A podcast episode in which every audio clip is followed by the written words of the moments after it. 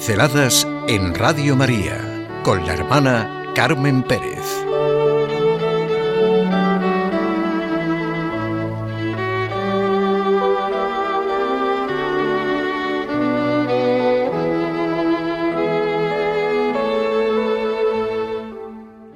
No puede haber amistad sin confianza, ni confianza sin integridad. Algo muy importante para nuestra vida diaria y que nos da mucha luz y mucha paz. La vida no es nada sin la amistad, dijo Cicerón. En todos los países, en todas las culturas, es uno de los temas sobre los que más se ha escrito. Nadie, dice Aristóteles, escogería vivir sin amigos, aunque estuviera provisto en abundancia de los demás bienes. Pero no se pueden recoger frutos cuando faltan raíces. No puede haber amistad si no se es persona. El ingrediente más importante de toda relación no es lo que decimos o hacemos, sino lo que somos. No se tienen amigos, sino que se es amigo. La amistad salva, porque no hay amistad sin verdad.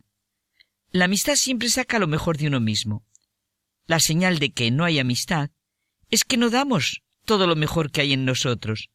Cada amigo despierta dentro de nosotros algo que no habría nacido si no le hubiéramos conocido. Para los cristianos, este es nuestro encuentro, así, sin adjetivos, que califiquen el encuentro como grande, enorme. Hemos creído en el amor de Dios. Hemos creído en el amor de Dios. Así puede expresar el cristiano la opción fundamental de su vida. Nos decía Benedicto XVI. No se comienza a ser cristiano por una decisión ética o una gran idea, sino por el encuentro con un acontecimiento, con una persona que da un nuevo horizonte a la vida y con ello una orientación decisiva. Es que no me canso de este texto y necesito decírmelo una y otra vez.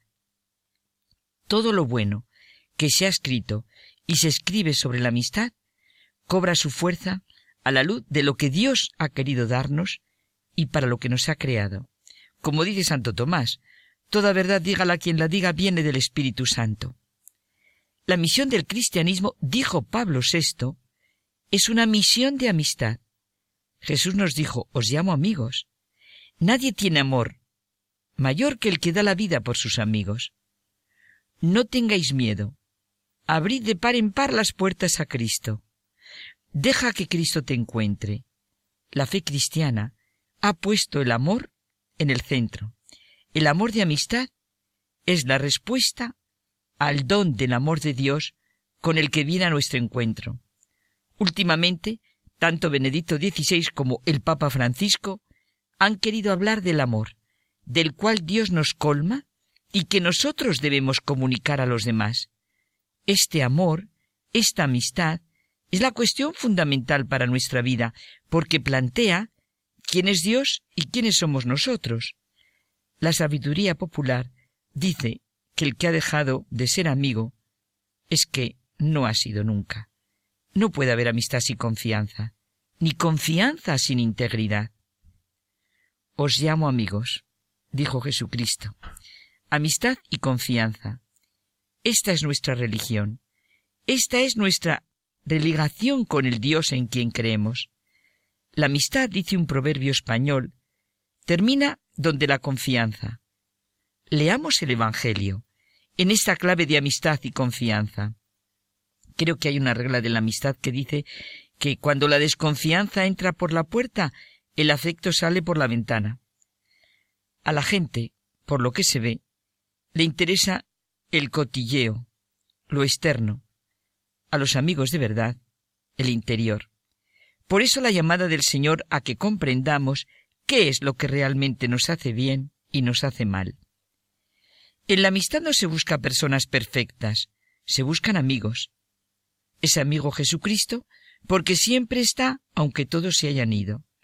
Es amigo porque no solo nos perdona, la parábola del Hijo Pródigo, sino que nos ayuda y nos pone todos los medios a nuestro alcance.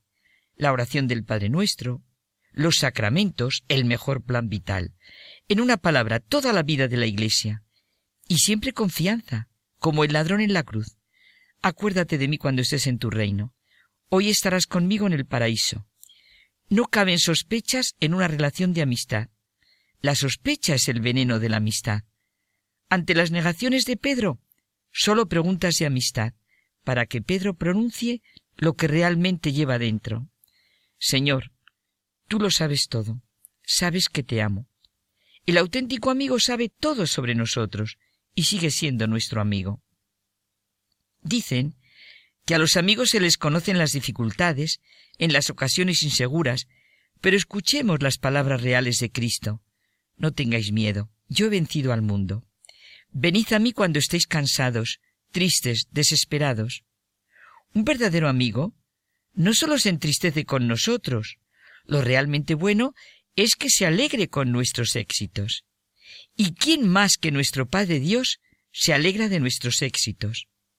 Lo realmente trascendental no es lo que nosotros pensamos de Dios, sino lo que Dios piensa de nosotros. Ser amado por Dios, ser su gozo, como el artista se deleita con su obra o el padre con su hijo. Nuestra relación de amistad con Dios nos abre la puerta a la que estamos llamando con nuestros anhelos constantemente. Comprendemos claramente lo que dice Santa Teresa de Jesús sobre la oración. Trato de amistad con quien sabemos nos ama. ¿Cuántos planes para la gloria de Dios y nuestro estar en la vida pueden quedar en la nada por la falta de amistad? Cristo nos pide la amistad y dicen que cuando un amigo pide algo, la palabra mañana no existe. Y no lo olvidemos. Lo realmente trascendental no es lo que nosotros pensemos de Dios o pensamos de Dios, sino lo que Dios piensa de nosotros.